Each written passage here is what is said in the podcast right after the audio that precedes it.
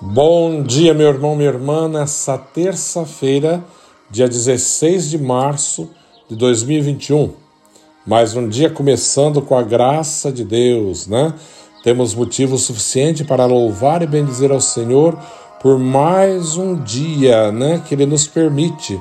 Então queremos colocar tudo diante dos seus pés, consagrando esse novo dia, consagrando a nossa vida, o nosso trabalho, a nossa família, tudo aquilo que somos e que temos, e sendo sempre grato ao Senhor por tudo aquilo que Ele tem realizado em nós. Hoje, o Evangelho de São João vem nos levar, nos leva a refletir. Houve uma festa dos judeus e Jesus foi a Jerusalém. Existia em Jerusalém, perto da porta das ovelhas, uma piscina com cinco pórticos chamada Betesda em hebraico, muitos doentes ficavam ali deitados, cegos, coxos, paralíticos. De fato, um anjo descia de vez em quando e movimentava a água da piscina. E o primeiro doente que aí entrasse, depois de borbulhar a água, ficava curado de qualquer doença que tivesse. Aí se encontrava um homem que estava doente havia 38 anos. Jesus viu o homem deitado e, sabendo que estava doente há tanto tempo, disse-lhe: Queres ficar curado? O doente respondeu: Senhor, não tenho ninguém que me leve à piscina. Quando a água é agitada, quando estou chegando, outro entra na minha frente. Jesus disse: Levanta-te, pega a tua cama e anda. No mesmo instante, o homem ficou curado pegou a sua cama e começou a andar. Ora, esse dia era um sábado, por isso os judeus disseram ao homem que tinha sido curado: É sábado, não te é permitido carregar a tua cama. Ele respondeu-lhe: Aquele que me curou disse: Pega a tua cama e anda. Então lhe perguntaram: Quem é ele? Quem é que te disse: Pega a tua cama e anda? O homem que tinha sido curado não sabia quem fora pois Jesus só tinha afastado da multidão que se encontrava naquele lugar. Mais tarde, Jesus encontrou o homem no templo e lhe disse: Eis que estás curado, não voltes a pecar, para que não te aconteça coisa pior. Então o homem saiu e contou aos judeus que tinha sido Jesus que o havia curado. Por isso, os judeus começaram a perseguir Jesus porque fazia tais coisas em dia de sábado. Palavra da salvação. Glória a vós, Senhor. Essa passagem da piscina de Betesda é muito conhecida, né, desse homem que já estava doente há 38 anos e ele tinha a esperança de entrar nas águas quando era agitada, mas outro entrava na frente. Imagina que situação, né? Jesus, vendo aquela situação, ele vai dizer para esse homem: Quer ser curado? Eu quero, mas não, não, não tem ninguém que põe na piscina. E ele vai dizer: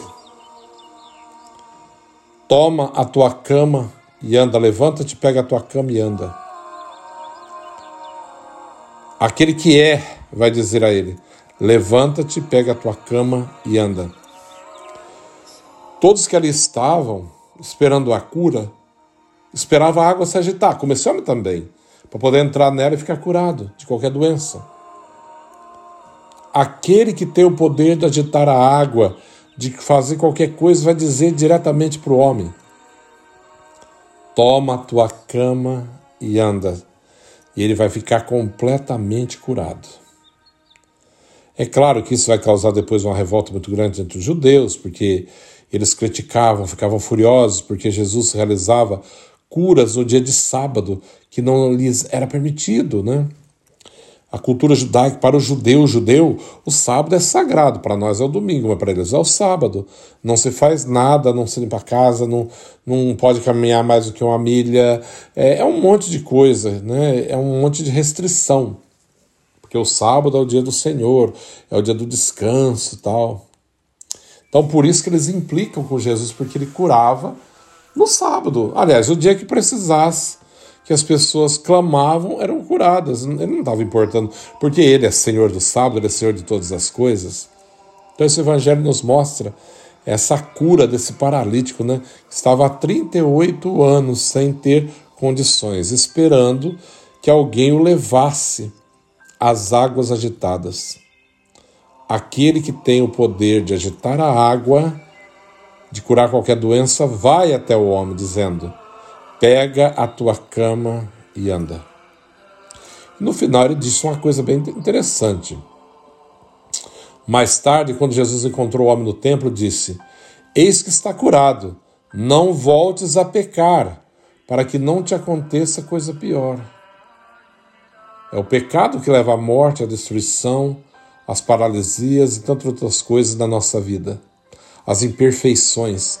É a ausência de Deus, o distanciamento de Deus que nos joga no buraco, que nos faz assim nos arrebentar muitas vezes. Então, fujamos do pecado, de tudo aquilo que nos leva à morte e à destruição. E confiemos no Deus que tem o poder de curar. Como ele disse aquele homem: pega a tua cama e anda. Vai, né? Eu imagino como que ficou esse homem, né? De 38 anos esperando a reação dele, né? Como que foi? Ele levanta e vai, sai na frente de todos. Porque aquele que pode, ordena: levanta-te e anda. Esse é o Senhor. Hoje também celebramos uma santa da igreja que não é muito conhecida, talvez. Santa Eusébia. Eusébia pertenceu a uma família de muitos santos. Quando ela tinha oito anos, seu pai, Santo Adalberto, faleceu. Sua mãe, chamada a uma vida de entrega total a Deus, montou um convento e quis que a sua filha, a sua filha junto. Sua avó, Gertrudes também a chamou para a vida religiosa em Ramad, isso é França, né? E ela aceitou.